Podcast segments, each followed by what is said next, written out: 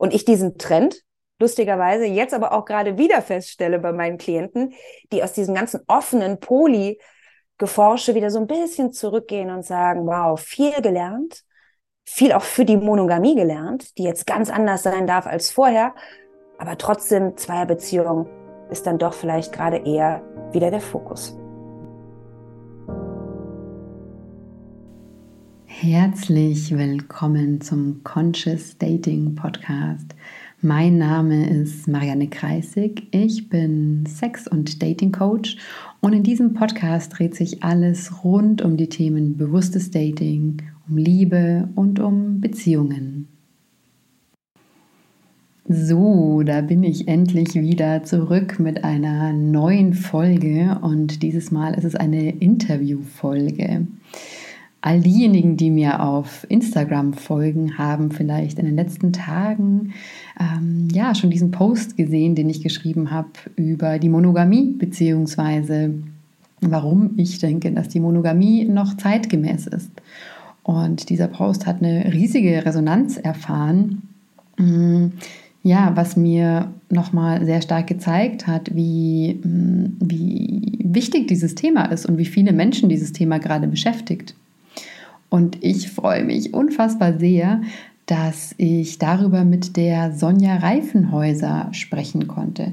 Sonja ist auch Coachin, also sie bietet systemisch-somatisches Coaching an das ist eine wundervolle Frau, die ganz viel mm, ja, selbst geforscht hat im Bereich Beziehungsmodelle. Nicht nur in ihrem eigenen Leben, ja, sondern auch ja, mit ganz vielen Menschen schon gearbeitet hat, die in den verschiedensten Beziehungsmodellen stecken.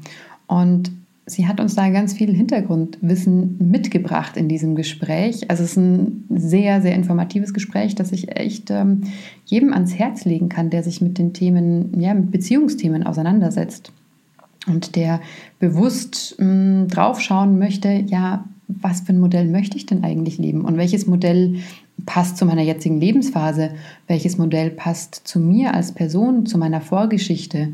Ja, und da darüber werden wir sprechen, dass äh, offene Modelle, mh, hm, ja, also alle haben ihre Berechtigung und Offene Modelle sind in manchen Lebensphasen oder bei bestimmten Vorgeschichten schwieriger umzusetzen, wie vielleicht die Monogamie. So viel möchte ich schon mal vorwegnehmen.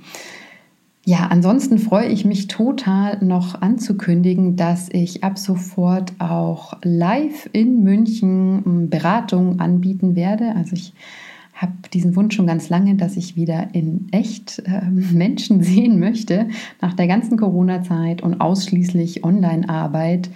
Hm, ja, es ist jetzt an der Zeit auch wieder ja, meine Türen zu öffnen für Live-Klienten.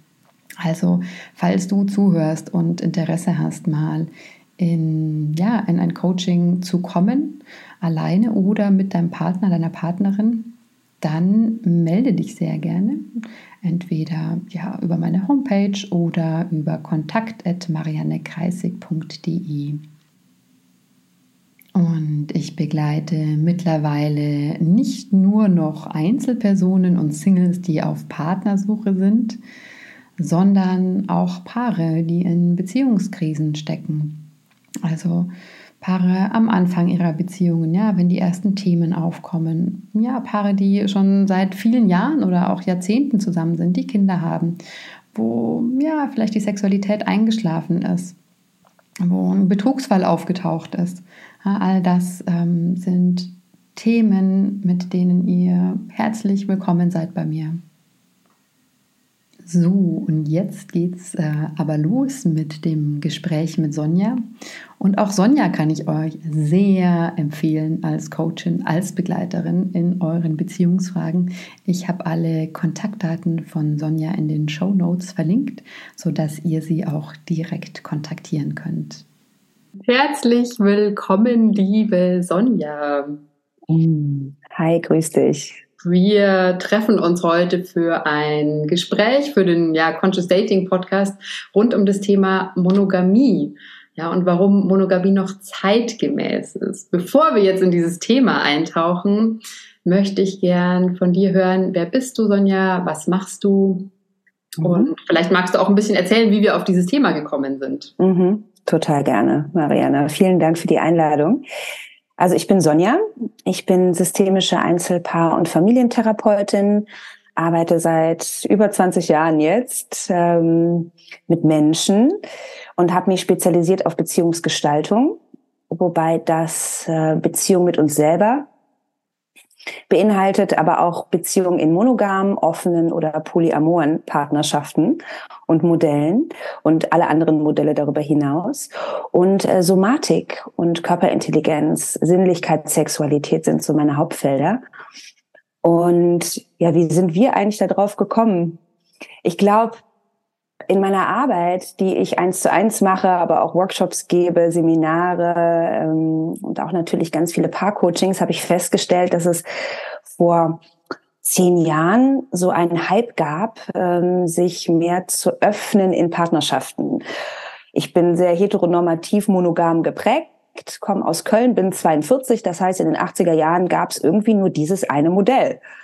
Und gar nicht die Frage, in meiner Pubertät möchte ich irgendwie anders leben. Es war klar, das ist das Rollenmodell und so soll es sein. Und so in den letzten zehn Jahren habe ich feststellen dürfen, dass es so ganz, ganz viel anderes auch gibt und habe auch den Spiegel von meinen Klienten und Klientinnen gekriegt, die immer neugieriger wurden, entweder aus ja, frühen Beziehungen, also jungen, frühen Beziehungen heraus zu sagen, wir möchten grundsätzlich von Anfang an was anders machen oder die vielleicht schon 20, 30 Jahre verheiratet waren und gemerkt haben, okay, was gibt's denn da noch? Wir möchten wieder ein bisschen was anderes, Spannung in unsere Partnerschaft mit reinbringen. Und dass diese Neugierde anderen Beziehungsmodellen gegenüber gewachsen ist, die es ja auch schon immer gab. Da werden wir wahrscheinlich gleich noch ein bisschen drüber sprechen. Das ist ja jetzt keine Neuerfindung unserer Zeit. Aber ich glaube, dieser Trend oder dieser Hype ist gerade sehr präsent. Und ich habe dann genau dieses Forschungsfeld für mich auch geöffnet und bin aus diesem monogamen Beziehungsmodell heraus, wo ich sehr schöne, liebende, nährende Erfahrungen machen durfte, also auch tolle Partnerschaften geführt habe, einfach mal in eine offene Partnerschaft gegangen. Das war so für mich das erste Öffnen. Wie funktioniert das eigentlich? Wahrscheinlich werden wir da auch ein bisschen drüber sprechen später. Mm, und dann habe ich auch mal die Polyamorie für mich erforscht. Und äh, habe Vor- und Nachteile aller Beziehungsmodelle für mich selber entdecken dürfen und eben auch im Gespräch mit den ähm, Paaren, die ich begleiten durfte, einfach weiter forschen dürfen. Und bin jetzt tatsächlich wieder zurückgekommen zu einer monogamischen Partnerschaft oder einem Modell, ähm, was aber bedeutet, dass ich mich jetzt frei entscheiden kann. Ich glaube, das ist ganz, ganz wichtig bei dieser Art. Also ich habe mich so ein bisschen frei gemacht von diesen Konzepten und Vorgaben, die ich nicht hinterfragt habe in meinen Zwanzigern. Habe dann ganz, ganz viel geforscht in anderen Feldern, habe dann immer auch die Frage gestellt, was tut mir gut, was tut mir nicht gut, worum geht's hier eigentlich, wer bin ich, was bin ich mhm. und habe auch nach einer Identifikation gesucht ähm, was ich auch immer wieder feststelle, bin ich jetzt poly, bin ich denn offen? Und durfte dann feststellen, dass A-Beziehung organisch ist, abhängig ist auch von meinem Gegenüber. Habe ich viel Sicherheit oder eher Ängste? Was für Themen kommen hoch? Und bin dann wieder zurückgekommen zu einer Zweierpartnerschaft oder eher orientierten Zweierpartnerschaft, in der ich jetzt aber dadurch, dass ich davor viel ähm, bearbeitet habe, viel, viel freier entscheiden kann, was ich möchte, was meine Bedürfnisse sind. Genau. Und das finde ich ganz spannend, weil wir beide darüber gesprochen haben und ich glaube, ich so einen ähnlichen Werdegang haben und ich diesen Trend lustigerweise jetzt aber auch gerade wieder feststelle bei meinen Klienten, die aus diesem ganzen offenen Poly Geforsche wieder so ein bisschen zurückgehen und sagen, wow, viel gelernt, viel auch für die Monogamie gelernt, die jetzt ganz anders sein darf als vorher, aber trotzdem Zweierbeziehungen ist dann doch vielleicht gerade eher wieder der Fokus. Hm. Sehr, sehr spannend, Sonja. Und da sind jetzt ganz viele Punkte drin gewesen, wo ich am liebsten parallel gleich ja. eintauchen würde. Ähm, ja, wie starten wir? Ähm, also ich erinnere mich, als wir letzte, vorletzte Woche gesprochen haben, mhm. da war auch, also von meiner Seite da war so ein bisschen dieses, ähm, wo ich gemerkt habe, dass mir das aufgestoßen hat in den letzten Jahren zu sehen, in einer bestimmten Szene von, ja, die sehr für offene Beziehungsmodelle steht oder polyamore Beziehungsmodelle, dass da so ein Monogamie-Bashing betrieben wird. Ja, mhm. und oft ähm, bei mir zumindest ankam dieses, ne, wer jetzt nicht offen lebt, der traut sich bloß noch nicht und der hat ganz viele unbearbeitete Themen. Und da dachte ich, das hat so in mir rumort, wo ich mir gedacht habe, so, mhm. ah, das, das, das, ist nur, das ist nur die eine Seite der Medaille, ja. Und es gibt aber noch eine andere Seite dazu. Und ähm, ja, mich, mich würde da auch deine Sicht drauf interessieren, so, warum glaubst du, ich meine, es gibt ja auch viele Bücher, ne, warum Monogamie nicht mehr zeitgemäß ist. Sex at Dawn, wo uns erklärt wird von Evolutionsbiologen, warum Monogamie auf jeden Fall nicht unserer, unserer Natur, unserer biologischen Natur entspricht. Warum glaubst du, dass die Monogamie so ja, niedergemacht wurde? Mhm. Mhm. Oder wird noch nach wie vor? Ne? Es ist ja, gibt ja verschiedene Lager.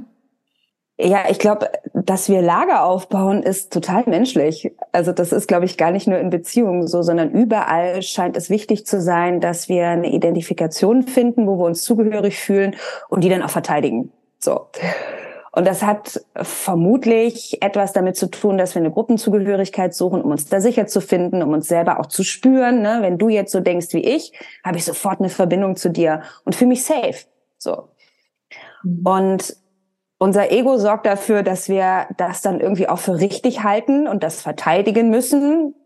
Das ist dann wiederum sehr sozial und politisch, finde ich. Und wir, glaube ich, lernen mehr und mehr jetzt auch so im wachsenden neuen Zeitalter, dass das nicht mehr funktioniert, sondern wie wäre denn diese Idee zu sagen, ach, interessant, wie du lebst, und das ist ja auch der systemische Ansatz, warum ich Systemikerin geworden bin, dass es nicht ein Gegen gibt und ein richtiger als das andere, sondern eher ein, wow, okay, du lebst so kann ich mir persönlich gar nicht vorstellen, aber erzähl mal, was ist so deine Intention, was ist deine Erfahrung, was tut dir gut daran? Und davon lerne ich. Und dann können wir uns austauschen und uns sein lassen. Und ich glaube, also wenn wir uns so ein bisschen die Geschichte auch der Monogamie anschauen, es wird als erstes oft auf die Kirche geschoben. Ähm, Monogamie ist, so wie ich das gelernt und gelesen habe, jetzt nicht die Erfindung der christlichen Kultur. Aber klar, die Kirche hat es aufgegriffen und hat es propagiert und hat dazu beigetragen, dass wir, ne, Thema Ehe auch, äh, Eheschließung, dass wir und das ja immer auch noch kontrollieren, ne? wenn wir jetzt so ein bisschen auch in den Gender-Bereich reinschauen, dann ist immer noch nicht alles erlaubt. Also die hat schon einen Stellenwert, warum Monogamie in den letzten Jahrhunderten auch als wirkliche als wirkliches Ziel angesehen wurde. Und dann gibt's aber so eine kulturelle Entstehung, also so eine, so eine Kulturleistung, glaube ich, der Evolution, warum Monogamie irgendwann mal sehr sinnvoll war. Ne, wir kommen ja auch aus anderen Modellen und es gibt immer noch, äh, glaube ich, 40 Länder auf dieser Welt, die mm, Polygamie, also entweder eine Partnerschaft mit mehreren Partnern oder Partnerinnen oder eine Ehe mit mehreren Partnern oder Partnerinnen ähm, immer noch aktuell propagiert und lebt. Und auch wenn wir uns die Griechen und Römer anschauen, da gab es die Monogamie, aber da gab es auch alles andere an Beziehungsmodellen. Also geforscht haben wir irgendwie schon immer. Mhm. Und auch da gab es jetzt nicht richtig oder falsch, sondern eher ein, was ist für dich genau richtig? Und die Monogamie hat sich dann irgendwann, so wie ich es gelesen und gelernt habe, ähm, herausgeformt aus eigentlich dieser Vorstellung, äh, dass wir unseren Nachwuchs beschützen. Mm, also dass mm, ich glaube, ein Viertel der Primaten lebt monogam und Menschen dann irgendwie in den letzten Hunderten und Tausenden von Jahren, als die Landwirtschaft so ein bisschen aufkam und wir zu zweit mehr lebten in Familienkonstrukten und es trotzdem immer noch der Fall war, auch gerade bei den Primaten noch mal ein bisschen mehr, den Nachwuchs zu töten. So, und dann ist es natürlich super sinnvoll, wenn wir uns zu zweit zusammentun, der Mann das Ganze verteidigt, ist natürlich auch ein sehr vorgegebenes Rollenbild, aus dem sich die Männer gerade wieder so ein bisschen rausarbeiten dürfen. Und die Frau hat mehr Zeit zum Stillen und zum Pflegen und wirklich für das soziale Familiennetzwerk. So, also es gab auch mal eine sinnvolle Entscheidung, ähm, warum wir uns dem so geöffnet haben. Mhm. Und jetzt gibt's wieder eine Gegenbewegung und es ist so genau wie du so gesagt hast, deswegen möchte ich das aufgreifen, so ein bisschen ähm, aus der spirituellen Szene, die für mich einen ganz großen Sinn hat, uns auch immer so weiterzubringen und uns Dinge zu öffnen, die wir vielleicht gesellschaftlich nicht immer so auf dem Schirm haben. Diese Welt gibt's halt eben auch, die aber auch nur eine Bubble ist. Und meines Erachtens auch so ein bisschen es darf auch dort mal engstirnig sein, wie in allen anderen Bereichen auch. Und das dann als nächsten Bewusstseinsschritt, ne, das war so ein bisschen erkennbar in den letzten Jahren, äh, anerkennt. Also ich bin spiritueller wie du, weil ich jetzt Polyamor lebe und du noch monogam. Also hast du jetzt irgendwie was noch nicht ganz verstanden? Noch nicht und aufgelöst, ne? Deine Ängste noch nicht angeschaut und deine. Eifersuchtsthemen und so. Ja.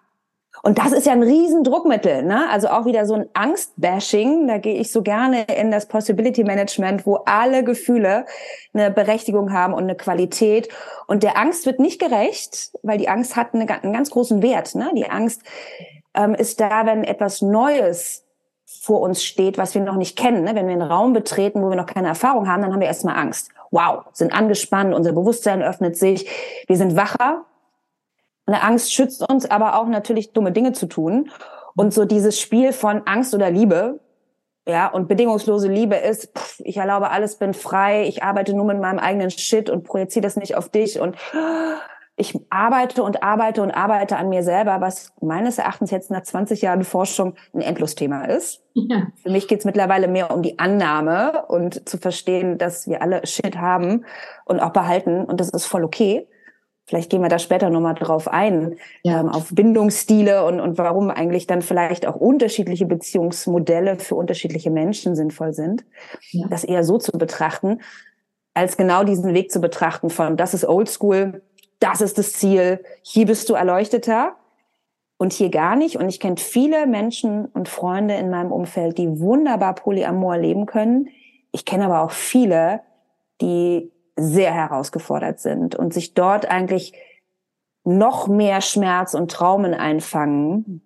Also du brauchst ein relativ gesundes Beziehungsmodell, ein Beziehungsstil, aus dem du kommst ähm, um das wirklich leben zu können. Ja, da würde ich gerne mit dir gleich reinschauen, ja, um dieses Verständnis, also äh, ja, ein bisschen da zu vertiefen und zu schauen, ja, für welche Menschen ist es tatsächlich vielleicht sogar schädlich, ne? Selbst wenn man so gerne dieses Ideal hat von, ich habe alle meine Themen aufgelöst, ich bin auf einem, ich sag mal, vielleicht spirituellen Pfad, ja, das ist so, mag es viele dra da draußen geben, die einfach diesen Wunsch haben zu sagen, ne, ich, ich möchte da auch meine Erlösung finden in Freiheit sozusagen, jedem Menschen frei begegnen zu können, Polyamor leben zu können und trotzdem, und das sehe ich ja auch, gibt es Menschen, die aufgrund ihrer Geschichte vielleicht ja, die Verwundungen so groß sind, dass es, ähm, wie du schon gesagt hast, mehr Wunden hervorruft oder diese alten Wunden so stark aufreißt und zwar permanent aufreißt, ohne dass da mal ah, ein Moment kommt, wo, wo man sich beruhigen kann, wo, wo man sich in Sicherheit fühlen kann, ja, wo das Nervensystem einfach mal so oh,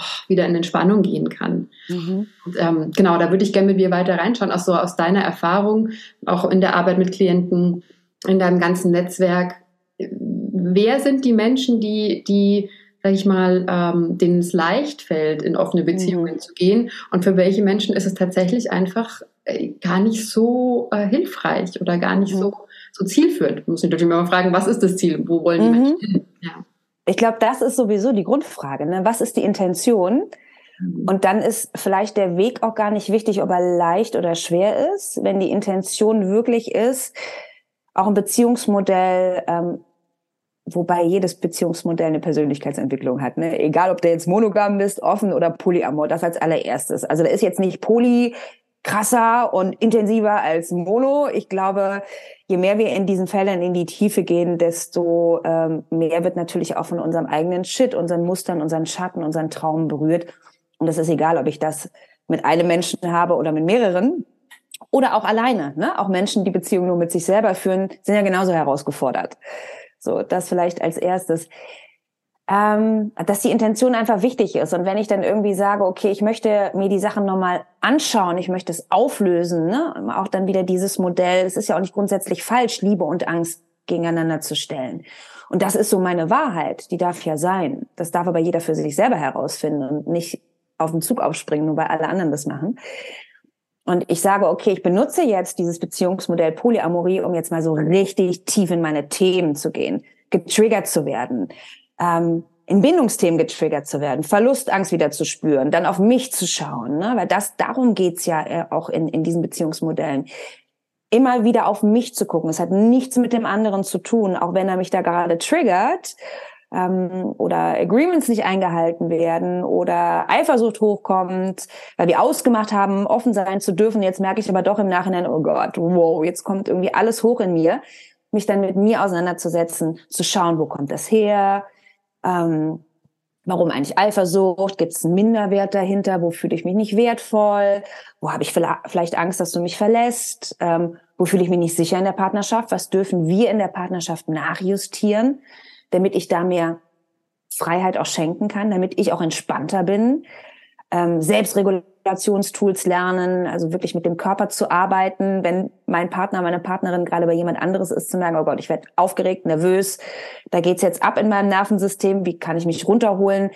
Das sind ja auch alles Werkzeuge, die nicht nur in Beziehungen sinnvoll sind, sondern auch im Arbeitskontext, in der Gesellschaft, auch im Hinblick der ökologischen Krise ist es nicht schlecht, sich also zu wissen, wie man sich ein bisschen entspannt. Mhm. Ähm, aber das muss man wollen. So, da muss man Lust drauf haben, da muss man Bock drauf haben, sich damit auseinanderzusetzen. Es ist eine ständige Auseinandersetzung. Das vielleicht als erstes. Und um deine Frage aufzugreifen, es gibt ja, und das ist auch wieder nur ein Konzept, wir neigen ja auch dazu, alles in Konzepte zu packen. Und das eine Konzept ist jetzt hier stimmig und in zehn Jahren haben wir ein anderes Konzept, was stimmiger ist. Also das möchte ich immer vorweg sagen. Und da gab es mal zwei Psychologen, die sich zusammengesetzt haben und so Bindungsstile definiert haben. Und davon gibt es vier angeblich an der Zahl. Und da gibt es einen sicheren Bindungsstil, äh, Stil, der, wie könnte man den definieren, der ein gesundes Elternhaus hat. Und da bekommen Bindungsstile her äh, durch Vorleben unserer Eltern oder unserer Bezugspersonen. Wie gehen die miteinander um? Wie gehen die in Konfliktsituationen miteinander um? Bleiben die in Kontakt, in Verbindung? Rennt der eine aus dem Raum? Gab es da viel Streit, Schreiereien? Und wenn das aber irgendwie smooth gelaufen ist und gut und in Kontakt geblieben ist, dann adaptieren wir, dann lernen wir das in den ersten sechs bis sieben Jahren, sagen wir. Das ist so das Hauptlernfeld für uns Menschen, wo sich viel prägt. Gut also dass, dass Beziehung uns nicht bedroht und dass wir gut mit dem Partner umgehen können. Das heißt, ein sicherer Bindungsstil impliziert so, ich kann Liebe annehmen, weil ich weiß, ich bin liebenswert. Ich stelle das nicht ständig in Frage. Ich glaube dir, wenn du mir sagst, du liebst mich. Ich kann dir aber auch Liebe zurückgeben. Damit habe ich kein Problem. Ich kann Nähe zulassen. Ich kann aber auch entspannt sein, wenn du nicht in meiner Nähe bist. Muss nicht ständig aufs Handy gucken. Und ähm, wir können auf Augenhöhe miteinander arbeiten. Laut diesem Konzept gibt es tatsächlich ich weiß nicht, ob dir das klar ist, wahrscheinlich schon, 54 Prozent der Menschen, die einen sicheren Bindungsstil haben. Was ich, ich glaube. Ja, danke. Die ich Erfahrung kann ich sehen. überhaupt nicht machen. Das ja, genau. der zweite sein, den man trifft. Ne? Also, ja, genau. Ja. Ich sehe es nicht. Ich sehe es nicht, Marianne. Ich sehe es auch nicht in meinen Coachings. Natürlich kommen auch Menschen mit Problemen. Ne? Die Idee ist vielleicht auch, naja, bei denen, wo es läuft, die kommen ja vielleicht auch nicht zum Coach. Aber 54 Prozent ist schon wirklich hoch. Und ich kann es mir gar nicht mehr vorstellen, aber ist eine Zahl. Mhm. So. Und die können natürlich auch mit offen und Polyamor anders umgehen. Und trotzdem glaube ich, dass auch da dann Themen getriggert werden. Aber die stehen vielleicht stabiler in sich, haben vielleicht grundsätzlich einen guten Bezug zueinander, eine gute Kommunikation, ein Vertrauen in die Basis, die sie haben, was ja Grundvoraussetzung sein sollte, muss, um auch wirklich in eine offene oder polyamore Partnerschaft gehen zu können. Also im, im Grunde, Entschuldigung, also im ja. Grunde das Gefühl von ich bin richtig, ich bin ja. liebenswert. Ne? Genau, voll. Super gut runtergebrochen. Genau. Und dann gibt's irgendwie den ängstlichen Bindungsstil, den sehe ich sehr, sehr häufig, genauso wie den vermeidenden. Aber jetzt erstmal zum ängstlichen, der glaubt das nicht, dass er liebenswert ist. Mhm. Und der geht vielleicht eher so ein bisschen ins ängstlich kontrollierende Ne? Also jetzt nicht Angst, keine Beziehung eingehen zu wollen, sondern eher so dieses, ich will wissen, was du machst. Ich äh, werde leicht eifersüchtig. Wenn du mir nicht sofort zurückschreibst, dann gucke ich da schon häufiger drauf. Du kommst da schon zu spät, da geht sofort mein Monkey Mind an. Wo ist der die? Was passiert? In Konfliktsituationen habe ich oft Angst, dass ich nicht liebenswert bin, dass du mich verlässt. Ja. Und dann kann ich natürlich schwer, wenn ich jetzt offen werde, oder Polyamor, was ja bedeutet irgendwie Partnerschaften gleichberechtigt im besten Fall, also so Beziehungsanarchie. Ne? Es gibt auch eine Hierarchieform der Polyamorie, aber viele streben ja dann doch nochmal das ganz Offene an. zu leben, dann werde ich natürlich ständig herausgefordert. Ich fange an, mich vielleicht zu vergleichen, ganz, ganz leicht. Der, die ist besser wie ich. Er, sie lacht doch da mehr, das sehe ich doch, da ist doch viel mehr Nähe und ich komme damit nicht klar und stelle das sehr, sehr schnell in Frage, was wir haben. Ja. Dann gibt's den Vermeidenden, der vermeidet, ganz klar, um es vielleicht mal ein bisschen, bisschen einfacher und schneller auch zu erklären ähm, der kriegt so ein bisschen Schnappatmung bei Nähe. Ne? Der hat auch eher so das Gefühl, uff, ich kann mich gar nicht so schnell entscheiden. Ich muss echt mal abwarten, weil ich habe das Gefühl, ich verliere meine Autonomie in einer Partnerschaft. Ich löse mich auf. Ähm, das ist mir alles zu eng. So, ich vermeide das eher. Und dann gibt's den vermeidenden Ängstlichen oder den unsicher Ängstlichen oder den chaotischen. Ne? Also da gibt's so verschiedene Begriffe für. Das bin ich gewesen was auch bedeutet, man kann seine Beziehungsstile auch verändern durch Erfahrungen. Ich kann zu einem sicheren werden und der Ängstliche und der Vermeidende kann das auch. Je mehr positive Erfahrungen er macht, je mehr er mit sich arbeitet. Ein sicherer Bindungsstil kann aber auch zu einem unsicheren werden, wenn er sich Partnerschaften ranzieht, die ihn echt triggern oder traumatisieren. Also das als allererstes mal gesagt, das ist jetzt kein Stempel, du bist so seit deiner Kindheit und du bleibst so. Du kannst das schon verändern. Und der ängstlich Vermeidende, der ist so ein bisschen dieser On-Off-Typ, ne? Ich sehe mich total in der Nähe. Ich habe eigentlich voll Bock auf Verschmelzen.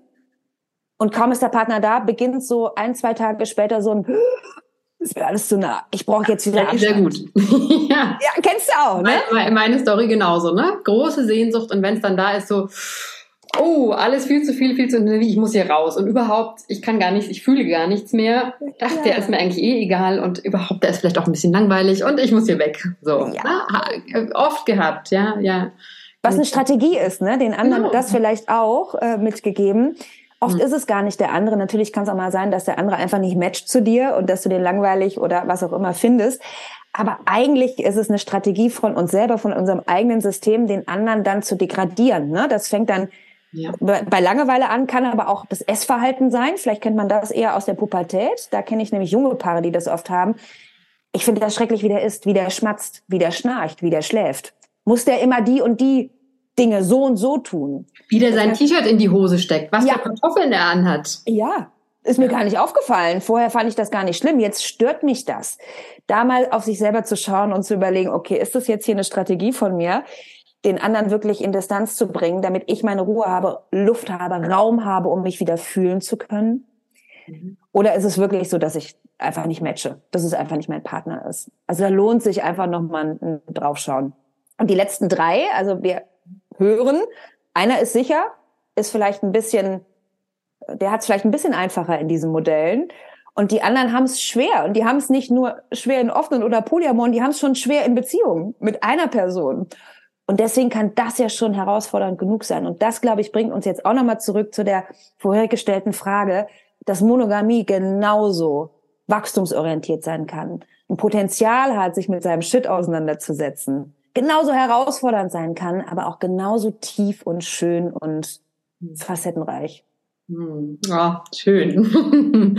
ja, und, und, und ich finde es auch was, was du sagst, es kann einfach ein sehr viel sanfterer Weg sein, ne? weil wie du sagst, es kann, die Themen, ähnliche Themen werden berührt, aber es ist noch eine, eine Art Grundsicherheit da. Also, ne, wenn man sich gemeinsam auf dieses Modell verständigt hat, so und sagt, man möchte monogam leben, dann ist da zumindest ein Teilbereich, den ich erstmal in meinem Kopf, ja, mit dem ich mich nicht beschäftigen muss, ja. Mhm ja, jenseits von oder ne, vergleichen und Angst haben müssen, ganz konkret, ja, weil diese anderen Ängste sind ja sowieso da, die du beschrieben hast, aufgrund von Erfahrungen in der Kindheit. Da braucht es gar nicht unbedingt ne, diesen ständigen, an, das Anklopfende mhm. der offenen Beziehung oder des polyamoren Modells, äh, weil das ja sowieso ständig eigentlich aktiv ist.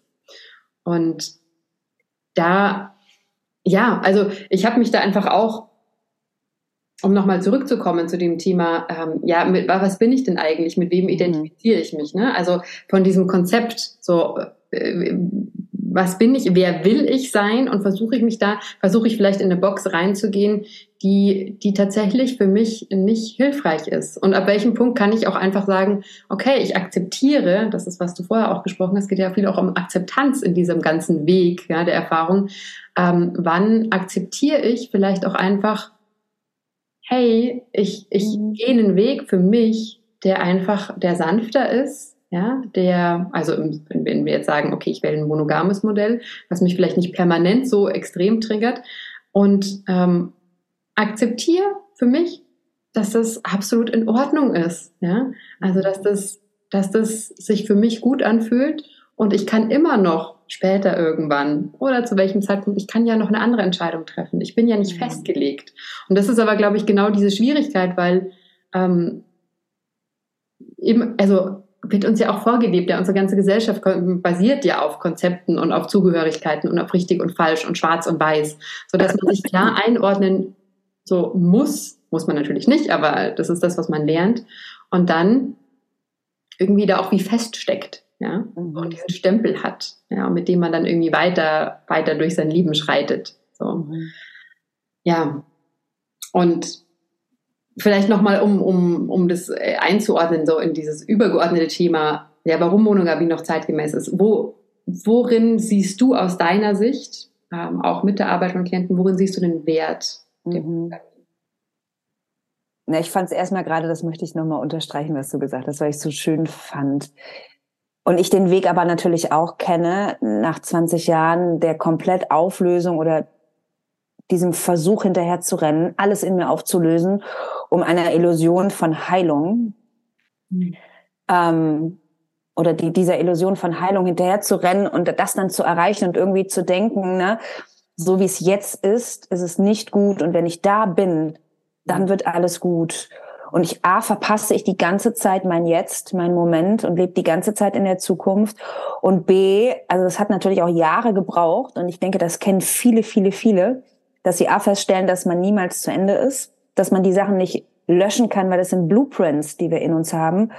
Und wir reden ja sogar auch von, also wenn wir jetzt mal weitergehen, nicht nur von mehr Streitereien oder Konflikten äh, in, in, in, in der Familie oder wie die Eltern miteinander liebend oder nicht liebend umgegangen sind, sondern es gibt ja nochmal viel schlimmere Traumatisierungen, die wir erlebt haben von Gewalt, emotionalem Missbrauch, körperlichem Missbrauch. Das sind Blueprints, die gehören zu uns, egal wie schrecklich die auch sind. Und dann zu sagen, ne, ich, ich, ich akzeptiere die nicht, ich will die weghaben und wenn ich hier bin, dann bin ich ein liebenswerter Mensch, aber jetzt noch nicht. Das ist doch eigentlich, zumindest ist das so meine Ansicht mittlerweile, das ist das Krankmachende. Ja, das, ne, das ist dieser Negativ-Scham-Schuld-Spirale, so. Ich Total. Weiß, ja ich, ich bin so, wie ich jetzt gerade bin, nicht in Ordnung. Ich muss, ich muss in Ordnunger werden. Ich muss mich reparieren. Und das ist Wahnsinn. Also es ist ja schon schön, sich miteinander, äh, also mit sich, mit sich und dem anderen auseinanderzusetzen, auch heilen zu wollen, keine Frage, da mehr Resilienz aufzubauen und, und, und. Es lohnt sich. Deswegen Coaching und Therapie hat einen ganz großen Sinn. Aber auch genau wie du sagst, also nochmal unterstreichen, ist nicht eigentlich die Selbstannahme. Hier habe ich Angst und das werde ich immer haben. Und das habe ich mitgekriegt von meiner Kindheit. Und das fällt mir einfach schwer. Mich dazu umarmen, ist das nicht ein wunderschöner Heilungsansatz? Und eine total schöne Selbstliebe, wo wir ja immer nach Selbstliebe streben. Ja. Und das ist irgendwie diese Annahme in sich. Und ähm, ja, das wollte ich einfach nochmal so pointen, weil du das so schön gesagt hast. Und Monogamie, was sind die Vorteile? Also es gibt natürlich irgendwie auch Nachteile, klar, wie in jedem Beziehungsmodell. Ähm, was ist denn so mein Vorteil, jetzt auch wieder zurückgekommen zu sein in ein monogamisches Modell? Also es ist jetzt nicht so monogam wie die, ne, es benennt, also wir haben ja ganz viele Namen mittlerweile. Ich glaube, wir finden uns alle gar nicht mehr so, so richtig zurecht, weil so viel aufploppt und wir händeringend nach diesen Identifikationen suchen. So. Und monogam, so in dieser Grunddefinition, ist vielleicht jetzt nicht mehr unbedingt meins mit diesen Rollenvorstellungen, auch diesen Erwartungen, ja, das ist so ein bisschen der Nachteil von einem Schla eines vielleicht schlafend und das andere eher bewusster oder unbewusst bewusst. So von einer unbewussten Monogamie von ich erwarte von meinem Partner alles und ich will, dass der mir alles erfüllt. Dieser eine Mensch und da ist so viel Druck drauf, ne? Also da ist eine Vorstellung, die ein Mensch überhaupt gar nicht ähm, erfüllen kann.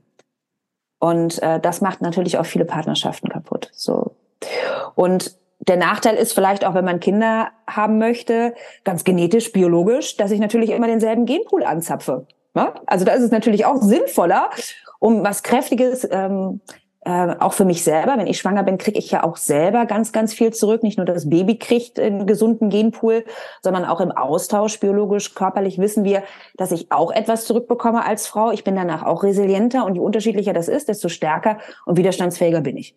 So, ne, so eine ganz andere Art nochmal. Und dann gibt's irgendwie, ähm, was ist vielleicht nochmal ein Nachteil, dass natürlich auch, wenn ich so an Sexuelle denke, ne, wo ich ja auch viel forsche, man sagt den Frauen ja nach, ähm, dass sie im Schnitt, und da darf sich dann jeder selber finden oder auch nicht und mal sich selbst die Frage stellen, nach einem Jahr viel schneller als die Männer sogar, obwohl man den Männern das ja so stigmatisierend so ein bisschen auf die Stirn geschrieben hat in den letzten Jahren, dass die Frauen eigentlich nach einem Jahr nicht mehr so großartig viel Lust haben. Und das ist genau das Biologische, weil wir einfach einen wechselnden Genpool auch haben äh, wollen und dann so ein bisschen nach außen gehen. Wenn ich jetzt, also nur vom Interesse her, wenn ich jetzt aber eine monogame Partnerschaft habe, dann flaut so ein bisschen ab in dieser Partnerschaft. Ich habe keine Lust mehr auf den Partner. Irgendwann dann später oder zur selben Zeit der Mann auch. Und dann haben wir da irgendwie, ähm, dann ist es nicht mehr so juicy. Ja. Dann fahren wir nicht mehr so aufeinander ab. Aber da gibt's ja Möglichkeiten, ne? auch das Feld nochmal zu beleuchten und zu gucken, wie können wir das denn nochmal äh, feurig halten? Ne? Was für Möglichkeiten gibt's da im Tantra, im Kink, im BDSM, Slow Sex? Ach, da gibt's so, so viel. Und äh, das lege ich sowieso jedem paar Mal an die Hand, da zu forschen. So, das sind vielleicht so ein bisschen die Nachteile ne, als erstes. Und was sind jetzt die Vorteile? Die Vorteile sind, glaube ich, Stabilität und Sicherheit, so ganz klar.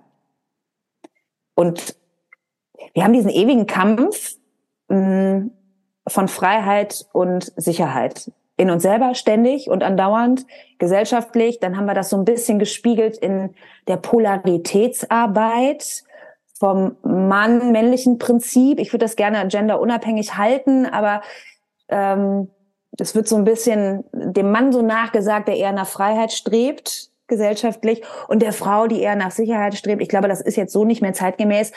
Aber wir finden uns oft in diesem Kampf wieder. So, und ich glaube herauszufinden für mich persönlich, dass Freiheit nicht ohne Sicherheit geht und dass Sicherheit nicht ohne Freiheit geht. Und auch gar nicht fühlbar sind. Ne? Also auch da wieder die, die Dualität, die wir brauchen, um es überhaupt spüren zu können. Wenn ich nur frei bin und keiner, keiner will von mir Sicherheit, das wird so langweilig irgendwann. Puh, ich zerfaser mich, es macht irgendwann überhaupt gar keinen Spaß mehr.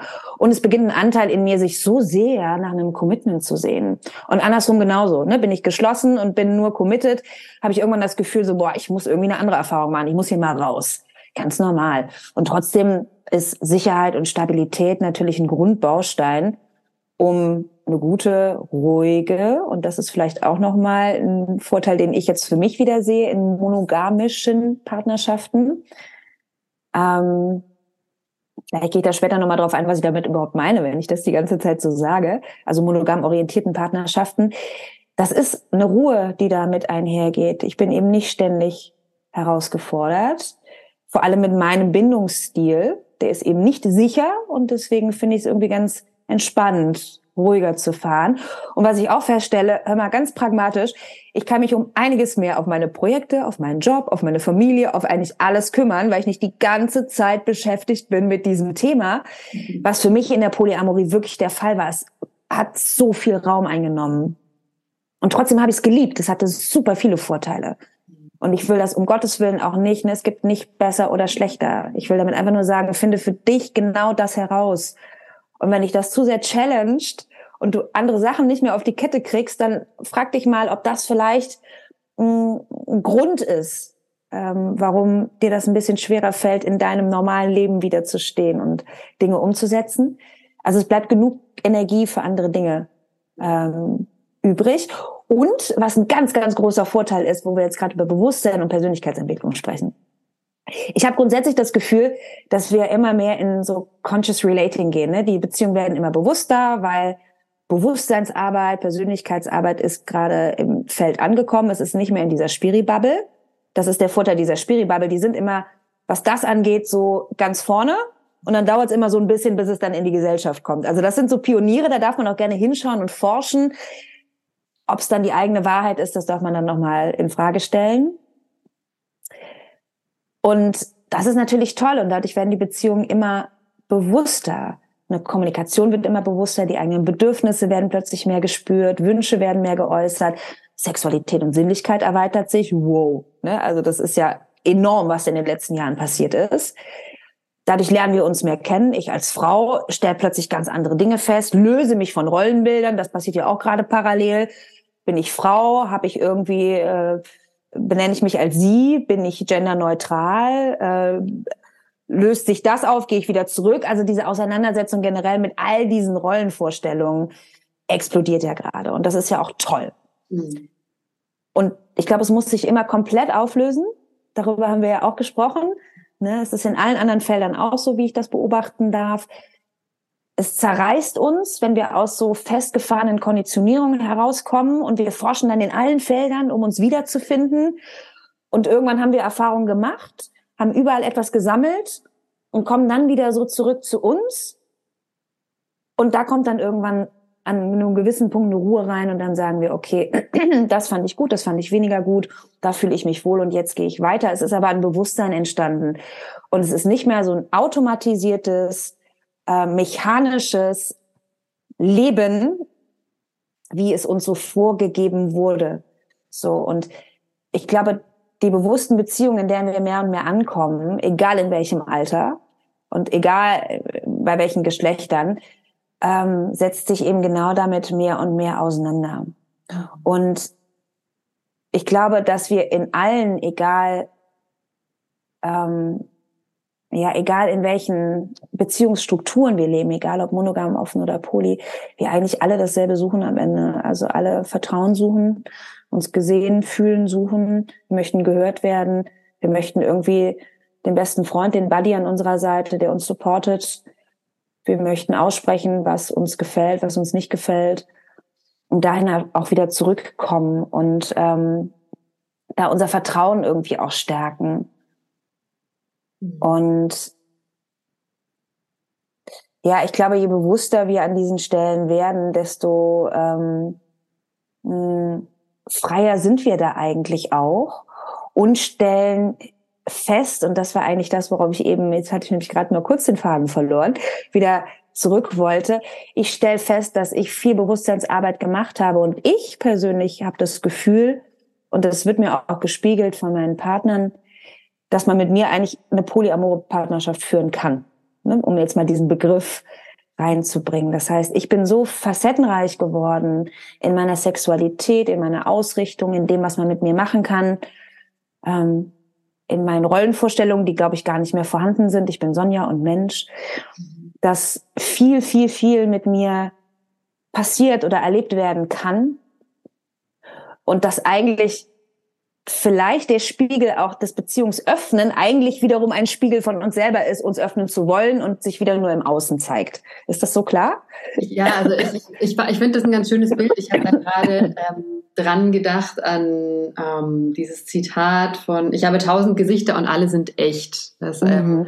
unser Kollege Freund Ottokar nutzt dieses Zitat sehr gerne. Super. Und da, darum geht's ja gerade. Also wenn ich erkannt habe, also wenn ich nicht mehr einer Rolle von mir von sagen wir mal, ich bin jetzt die dominante, ähm, was auch immer Frau oder die devote Sub, so, mhm. also jetzt in der sexuellen, im sexuellen Bereich, sondern wenn ich weiß, ah, okay, ich habe da, ich habe da einen ganzen Blumenstrauß, den ich bedienen kann und ich kann in die Rolle gehen und die, aber ich definiere mich nicht mehr, ich bin nicht mehr diese Person, so, okay, ich habe die Möglichkeit, ne, diese Energien da reinzugehen, ich habe die Möglichkeit, ganz viel auszuleben. Und wenn ich einen Gegenüber habe, der das, der das auch kann, ja, dann, dann treffen ständig ja viele verschiedene Persönlichkeiten aufeinander. Und dann hat, ist man sozusagen ja Polyamor in, in vielleicht einer monogamen Zweierkonstellation. Mhm. So. Also das finde ich, ähm, finde ich ein total schönes Bild. Und mhm.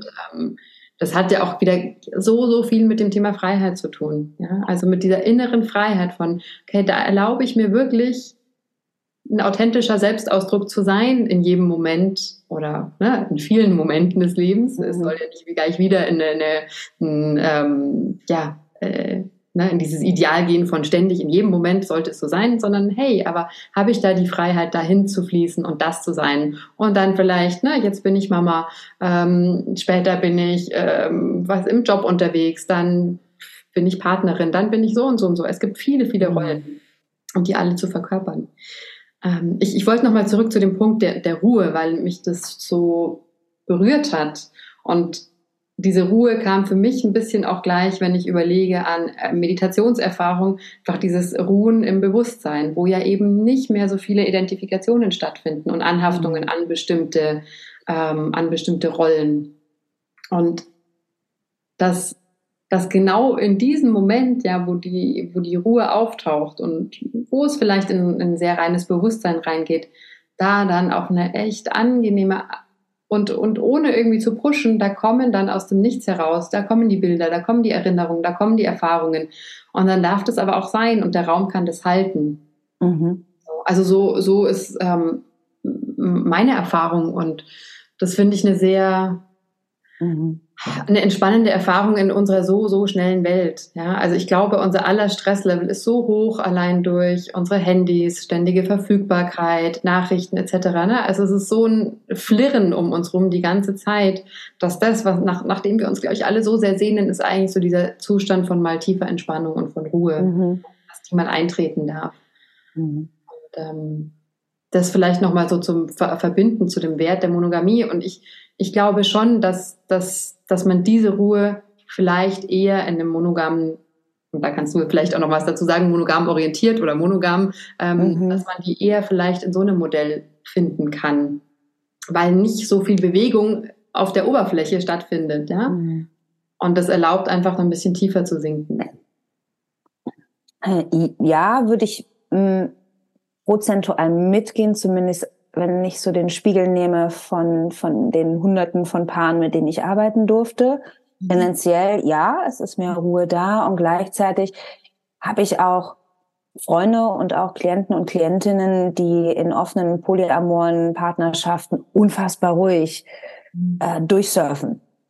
So, und die Ruhe in sich selber tragen und irgendwie auch schaffen, dass ohne große Konflikte und ohne Krieg und ohne ähm, ja Anklagen und ohne viel Schmerz auch mehrere Partnerschaften gleichzeitig zu führen. Also ich glaube, das ist super individuell und da wir aber eben von diesen Beziehungsstilen geredet haben, davon sehr, sehr abhängig. Also habe ich diese Ruhe in mir gefunden, habe ich genug ähm, Selbstregulationstools, habe ich vielleicht ein gewisses Bewusstsein erlangt, ähm, habe ich gesunde Wurzeln mitbekommen, weniger Trigger oder wenn ich die Trigger hatte, habe ich die gut bearbeiten können, dass ich damit jetzt gut leben kann. Und es ist meine Intention wirklich auch zu sagen, okay, das ist für mich der Schritt, da habe ich Bock drauf, so darin zu forschen. Dann kann das wunder wunderschön sein. Ich habe für mich aber genau das auch bemerkt, wie bei dir, dass es ähm, warum auch immer, ohne mich da jetzt wieder zu verurteilen, zu sagen, ey, ich finde mich jetzt eher wieder ein bisschen zurück.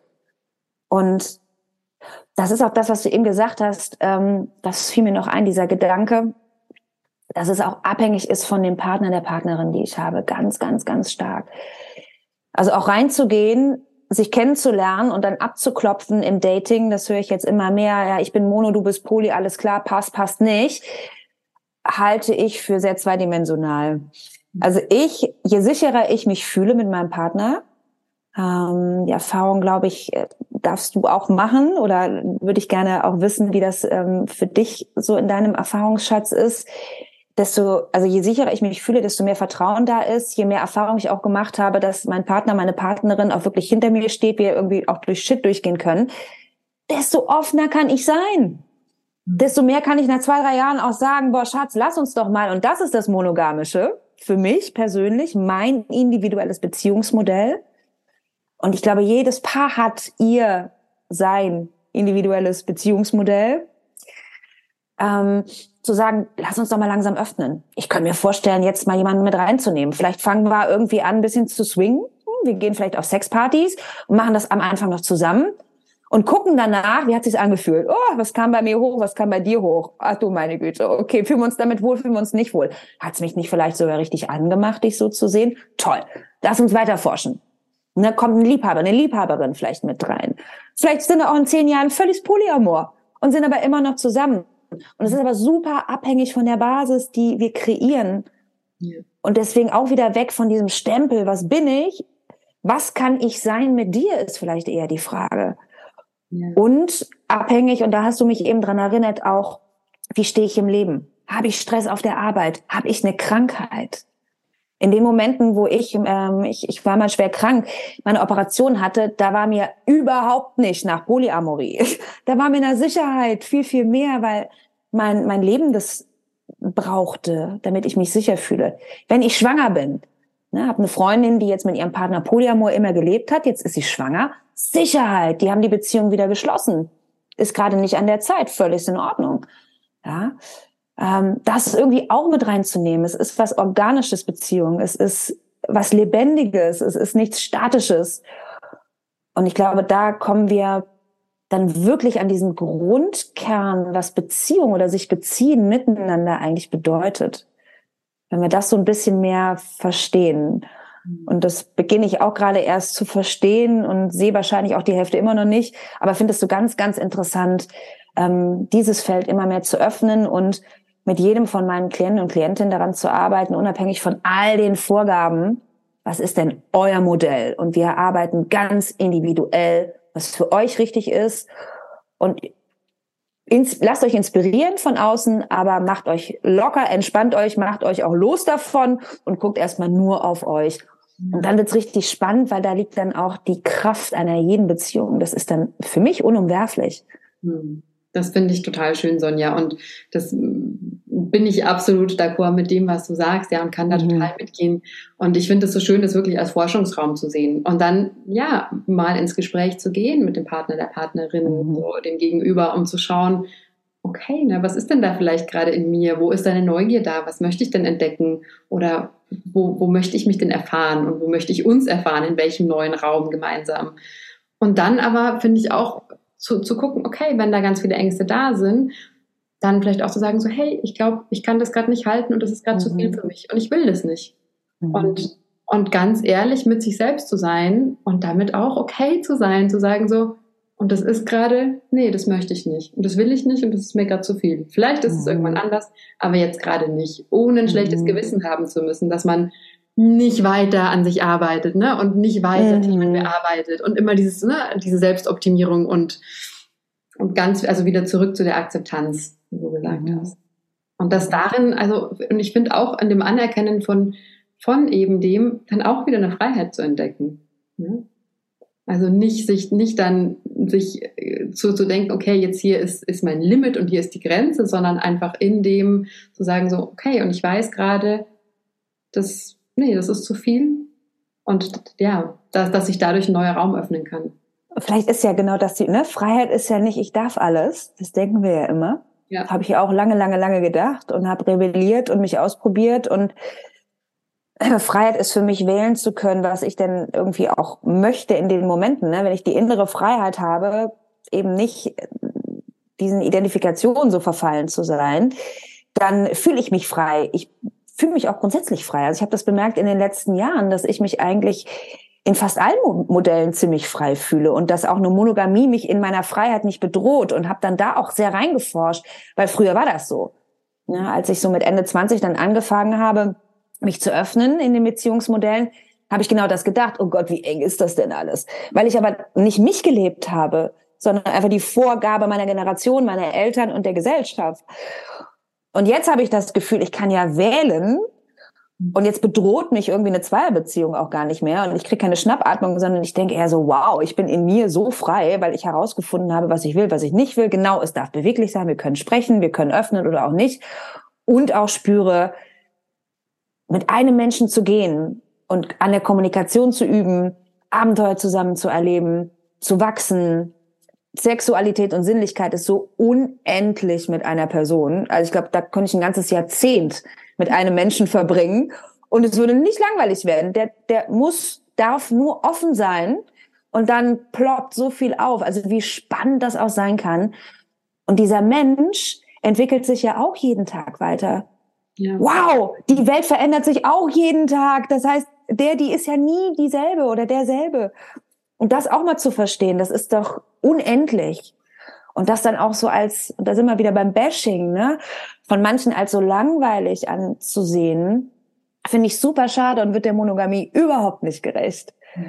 Und ja, und trotzdem gibt's da keine Hierarchie. Es gilt einfach immer wieder nur da, also es geht immer wieder nur darum, was möchtest du leben, aber entscheid dich halt frei oder versuch frei zu entscheiden. Und ähm, alles darf sein, alles hat eine Berechtigung, es gibt nicht besser oder schlechter. Ähm, aber ich glaube, dass nichts langweilig ist und nichts spannender als das andere. Oh, Sonja, vielen Dank mit Blick auf die Uhr, diese, diese Stunde ist jetzt vorbeigerauscht. Oh, wow. Ja, und es gibt so viele Sachen, wo, wo ich noch ja. gerne tiefer einsteigen möchte mit dir. Gerade das Thema Sexualität, ja, wo du einfach ja auch so viel Wissen mitbringst. Und vielleicht machen wir das in, einfach in der nächsten Folge. Super gerne. Ähm, jetzt so zum Schluss würde ich dich gerne noch fragen, gibt's gibt's noch irgendwie einen Punkt, den du während jetzt, wenn du das Gespräch nochmal so für dich Revue passieren lässt, ähm, ja, noch einen Punkt, wo du wo du was hinzufügen möchtest oder ein Gedanke, der dir zwischendrin kam und vielleicht wieder runtergefallen ist, wo du sagst, ähm, das ist noch was, was mir wichtig ist. Also wir haben, glaube ich, so viel angeschnitten. Ja. Und ich bin so ganz überrascht, dass eine Stunde schon rum ist. Genau, so pff, es wird dann auch immer mehr. Ja, ich glaube, wir haben das jetzt schon mehrfach gesagt, aber ich glaube, am allerwichtigsten ist mir immer wieder ähm, mitzugeben, dass du deine eigene Beziehung leben darfst, dass du ganz individuell für dich entscheiden darfst, was für dich richtig und was falsch ist und auch deinen Partner, deine Partnerin fragen darfst, was richtig und was falsch ist für ihn oder sie. Ähm, an diesem individuellen, an dieser Map zu arbeiten. Ne, was macht uns aus? Was sind unsere Wünsche, unsere Bedürfnisse? Und vielleicht einmal im Jahr einzuchecken, sowas liebe ich ja total. Hm, das machen, glaube ich, Veit und Andrea Lindau. Da habe ich das, glaube ich, her. Ich weiß nicht, ob das in Seelen gevögelt, in irgendeinem Buch stand das. Dass sie sich einmal im Jahr zusammensetzen und sagen, mal Schatz, das letzte Jahr war da und da super toll mit dir. Ich danke dir dafür den Support. An der und der Stelle hätte ich mir mehr gewünscht oder da habe ich gemerkt, da fange ich an zu strugglen. Und dann so ein kleines Resümee ziehen ähm, sich auch nochmal berühren an der Stelle und sagen, wollen wir so weitergehen ins nächste Jahr? Also sich immer wieder nur für ein Jahr committen, ähm, obwohl sie, glaube ich, jetzt nach, keine Ahnung, wie viel, fast 30 Jahren Ehe, glaube ich, nochmal anders committed generell sind. Aber ich finde diese Idee schön. Und was möchten wir vielleicht ändern? Möchten wir vielleicht mal was ausprobieren nächstes Jahr? Mhm. Also da wirklich neugierig zu bleiben und nicht einzuschlafen und zu sagen, das ist jetzt so, weil ich glaube, das ist der Killer für jede Beziehung, egal in welchem Modell das als selbstverständlich zu sehen, nicht dran zu arbeiten und ähm, ja, irgendwie das so anzunehmen. Es ist jetzt so, bleibt jetzt so, der Sex lässt nach und ja, und, und da irgendwie keine Juiciness mit reinzubringen. Also sei einfach offen und hol dir die, die Coaches oder hol dir die Workshops oder hol dir die Bücher oder hol dir die Filme, egal, die Reportagen, um wieder so ein bisschen mehr ähm, ja, Juiciness ist eigentlich immer mein Wort, in deine Beziehung hineinzuholen, egal ob du alleine bist. Da kannst du nämlich schon anfangen oder ob du in einer Partnerschaft bist. Und das war gleich ein gutes Stichwort, nämlich Workshops, Seminare, Bücher. Wo mhm. können die Menschen denn mehr über dich erfahren und über deine Angebote? Mm, auf meiner Website www.sonjareifenhäuser.com und Häuser als Umlaut mit H-A-E-U. Ich werde es verlinken. Verlinke es nochmal, ganz genau. Ähm, die wird auch gerade nochmal neu gemacht, auch mit den ganzen Workshops und Events vielleicht fürs nächste Jahr, obwohl ich da so ein bisschen rausgegangen bin und mich gerade sehr fokussiere auf entweder eins zu eins arbeiten, also wenn du Lust hast herauszufinden, was für ein Beziehungstyp du eigentlich bist, was dir wichtig ist und was wichtig sein darf, wofür du stehst, was deine Standards sind und was du wünschst, dann kannst du auch zu mir kommen, dann finden wir das raus und es hilft dir dann auch dein Match zu finden. Wenn du in einer Partnerschaft, in einer monogamen Partnerschaft zu zweit lebst oder auch in einer offenen, da tiefer zu tauchen, da kann man mich äh, in einem Paar-Coaching buchen und ich biete auch Wochenenden an. Das sind dann so Pakete, wo wir in einer schönen Location dann mal richtig in die Beziehung reintauchen eine Kommunikation beleuchten, die ihr miteinander habt, schauen, okay, was für Konflikte sind gerade da, wie können wir das lösen, was für Lösungsansätze gibt es, aber auch in Sinnlichkeit eintauchen. Egal, ob das eine Massage ist, ob das ein Raum ist, den ich öffne für mehr Berührungen, ne? wie kann man das nochmal ganz neu erfahren und auch ihr vielleicht nochmal eine ganz neue Seite kennenlernen. Äh, Shibari biete ich an, auch in diesen Räumen. Das ist Bondage, also mit Seilen in Verbindung zu gehen hat weniger was mit äh, Powerdynamik zu tun, das wäre mir zu langweilig, sondern viel mehr mit Spiel und Spaß und Freude. Und ähm, genau, aus diesem Wochenende gehst du dann heraus. Da buchen mich viele Paare jedes halbe Jahr oder einmal im Jahr. Mit denen gehe ich dann auch schon länger, mhm. um immer wieder zu gucken, wo kommen wir, wo waren wir im letzten Jahr, wo kommen wir her, was ist in diesem Jahr präsent. Und äh, das ist unglaublich schön. Also wirklich diese, ein, diese unterschiedlichen Level einer Beziehung präsent zu machen. Und ja, ich glaube, das sind so meine v äh, wie sagt man, meine, meine Hauptfuki. Wenn du Lust hast, mehr über, also deine Beziehung zu öffnen in Richtung offen oder poly, dann kannst du auch gerne mit mir sprechen. Dann helfe ich dir dabei, mhm. ähm, aus deiner monogamen Partnerschaft äh, etwas, etwas äh, beweglicheres zu machen. Dann können wir das so ein bisschen beleuchten. Was sind so die Fallstricke und was äh, können wir falsch machen? Was können wir aber auch ganz viel richtig machen? Was brauchst vielleicht auch, um das überhaupt leben zu können? So ein bisschen als Role Model, weil ich das selber zehn Jahre leben durfte und auch ganz viel falsch gemacht habe und auch richtig.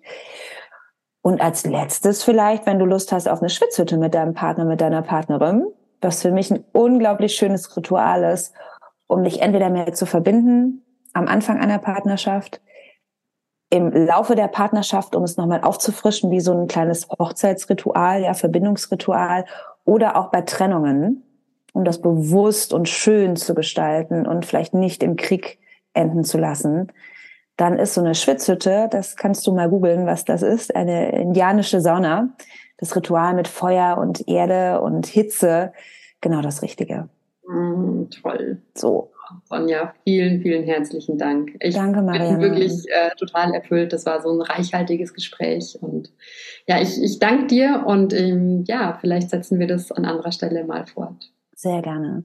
Hätte ich gewusst, dass die Stunde so schnell rumgeht, hätte ich auch dir mehr Fragen gestellt. Das möchte ich das nächste Mal machen. Machen wir beim nächsten Mal. Ein bisschen Ping-Pong. ja. Danke dir, Marianne. Sehr gerne.